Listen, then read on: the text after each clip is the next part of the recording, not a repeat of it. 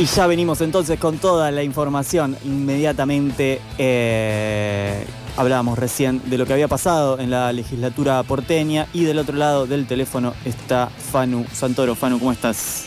Hola, buenas tardes, ¿cómo están chicos? Bien, bien, acá estamos. Hablábamos recién de eh, eso que pasó detrás de las vallas eh, que estaban en las inmediaciones de la legislatura porteña y que esas cosas se votan con vallas porque si no, no pasan, ¿no? Y con represión. Y con represión al final, claramente, como, como la, frutilla del postre de este... Como de costumbre. Exactamente, con represión, con vallas y con represión pasan. Bueno, ¿qué es lo que pasó entonces? Bueno, la legislatura porteña votó una ley que seguramente ya lo habrán adelantado, modifica el estatuto docente en la ciudad de Buenos Aires, es un proyecto que presentó el oficialismo, y por supuesto fue rechazado por los sindicatos docentes, por estudiantes, porque eh, sostienen que es una reforma laboral encubierta y que no responde a los nuevos puestos de trabajo que se necesitan y a todas las otras demandas que eh, están eh, hace mucho tiempo reclamando, como por ejemplo la mejora de los establecimientos, eh, la posibilidad de que eh, se abran más vacantes, que es lo que siempre falta cada año, y es una reforma que, bueno, por supuesto tuvo los votos afirmativos del, del interbloque oficialista, de Juntos por el Cambio,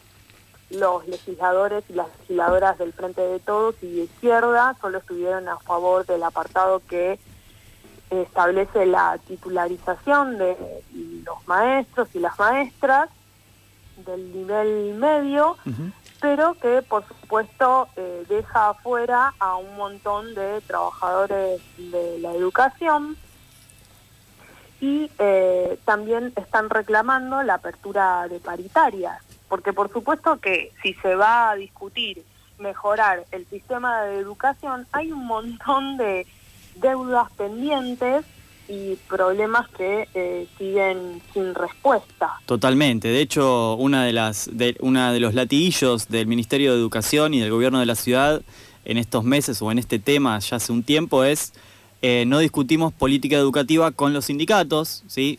Cuando hablamos de sindicatos hablamos de los órganos de representación de los trabajadores y trabajadoras que son quienes están en el territorio, y eh, sino que solo discuten salario. Bueno, eh, no se discutió el salario en la ciudad de Buenos Aires, hubo una paritaria que se cerró eh, unilateralmente, que dicho sea de paso es una paritaria de alrededor del 35%, cuando la inflación que se prevé está entre el 60 y el 70%, ¿no? En, en 12 meses. Una paritaria sumamente bajísima y también teniendo en cuenta eh, que no se discuten, como bien vos eh, planteabas, Blas, el resto de los problemas. Un problema muy importante que, que se está dando y, al que eh, constantemente se cuestiona es la calidad de la alimentación en los comedores escolares. Que hemos hablado acá, que vos trajiste un informe también.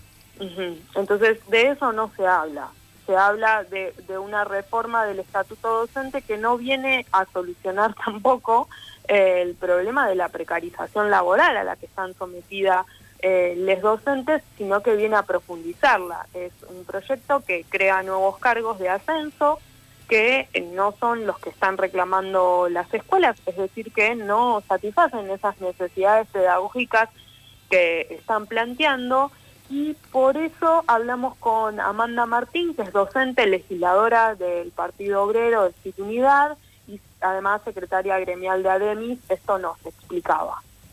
Eh, nosotros creemos que es una reforma laboral encubierta. Introducen eh, los denominados salario por mérito, diferenciación salarial para tener uno u otro cargo, ciertos trayectos de formación obligatorias que quedarán arbitrariamente definidos por el Ministerio de Educación eh, y no sabemos qué implicancias van a tener, porque un aspecto a tener en cuenta es que el gobierno va a tener en la reglamentación de la ley, digamos, un manejo bastante discrecional de reglamentar y cambiar cosas que hoy no aparecen en el proyecto de ley, es decir, que desconocemos. Creemos que es una reforma laboral encubierta y además que no viene a subsanar la gran demanda que existe desde hace muchos años para que la docencia eh, realmente goce de estabilidad laboral. Escuchábamos ahí, no sé si lo escuchaste, el primer audio Fanu. No, no lo pude escuchar. Bien. Ahí, el segundo lo vas a escuchar entonces. Perfecto. Bueno, para que se den una idea, les cuento. Eh, en algunos sectores eh, hace más de 10 años que no se realizan concursos para que los docentes puedan obtener cargos titulares. El propio gobierno es el que hoy está modificando el estatuto docente que no cumple, o sea, no cumple con, con las reglas ya pactadas en sus aspectos más elementales, como por ejemplo que existan concursos anuales para que los docentes tengan eh, un derecho a la estabilidad laboral, que obviamente es una estabilidad en sus cargos. Hay profesores que hace más de 10 años que no titularizan, ¿y esto qué significa? Que no gozan de derechos laborales, no tienen estabilidad eh, en sus puestos, porque, por ejemplo, si se cierra algún curso, una comisión o una carrera, quedan automáticamente despedidos. Exactamente, y tienen eh, menos derechos eh, en sentido de que no pueden tomarse algunas licencias, por ejemplo, que le permiten eh, determinado tipo de estudios con goce de sueldo o algunos otros puestos que puedan, digamos, completar o complementar su carrera docente, digamos. La, la diferencia entre las licencias que pueden tomarse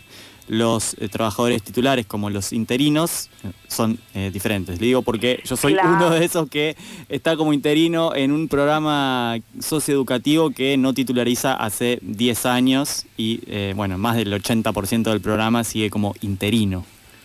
Sí, de bueno, vimos y, seguramente ustedes también vieron imágenes y había un docente que tenía un cartel que decía soy interino hace 11 años tampoco tienen derecho a mantener esos cargos y en caso de ser despedidos no tienen eh, indemnización, eh, que son derechos eh, laborales básicos. Bueno, desde el, desde el oficialismo dijeron que, que hubo diálogo con docentes, con gremios, que hicieron modificaciones respondiendo a el pedido que habían realizado eh, los gremios y los docentes al proyecto que presentaron, pero los gremios desmintieron esto, no se agregó nada, dicen. Eh, hubo rectores de institutos terciarios que solicitaron una serie de modificaciones que no fueron incorporadas, como por ejemplo esto, básico y elemental, que es titularizar a todos y se calcula que hay 10.000 docentes que no tendrían derecho a esta ley porque no son titulares. También charlamos con Marisa Boloña, que es docente de nivel superior y que nos explica puntualmente eh, a qué se refiere con las capacitaciones. Que se, premie, vamos, la formación y la capacitación, digo, esto es algo que socialmente eh, cae muy bien, ¿no? La meritocracia.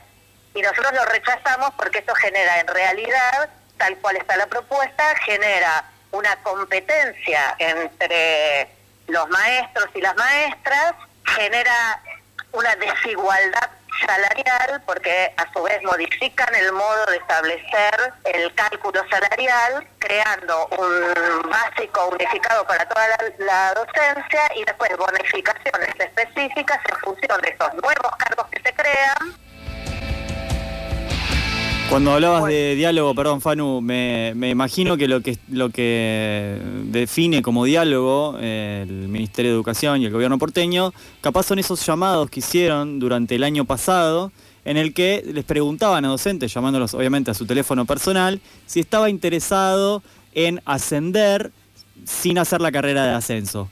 Eh, a lo que llamó bastante la atención porque mm. no sabíamos de qué se trataba y bueno, se trataba de esto, de la creación de nuevos cargos que van por fuera de lo establecido, de lo que establecía el estatuto hasta la reforma de hoy.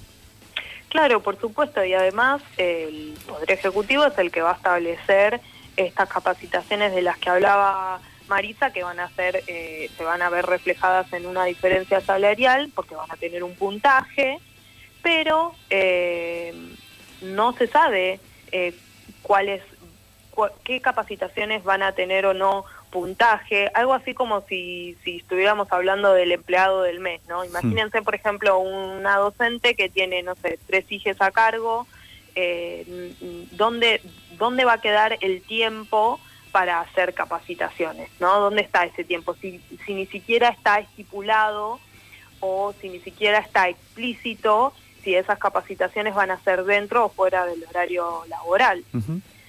Los gremios plantean que eh, el salario de un cargo sea acorde a la, a la canasta familiar. Hoy los, los salarios de los docentes de los, los docentes están por debajo de la línea de pobreza y por eso siempre se naturaliza que tengan un doble o un triple cargo para eh, tener un salario y poder llegar a fin de mes.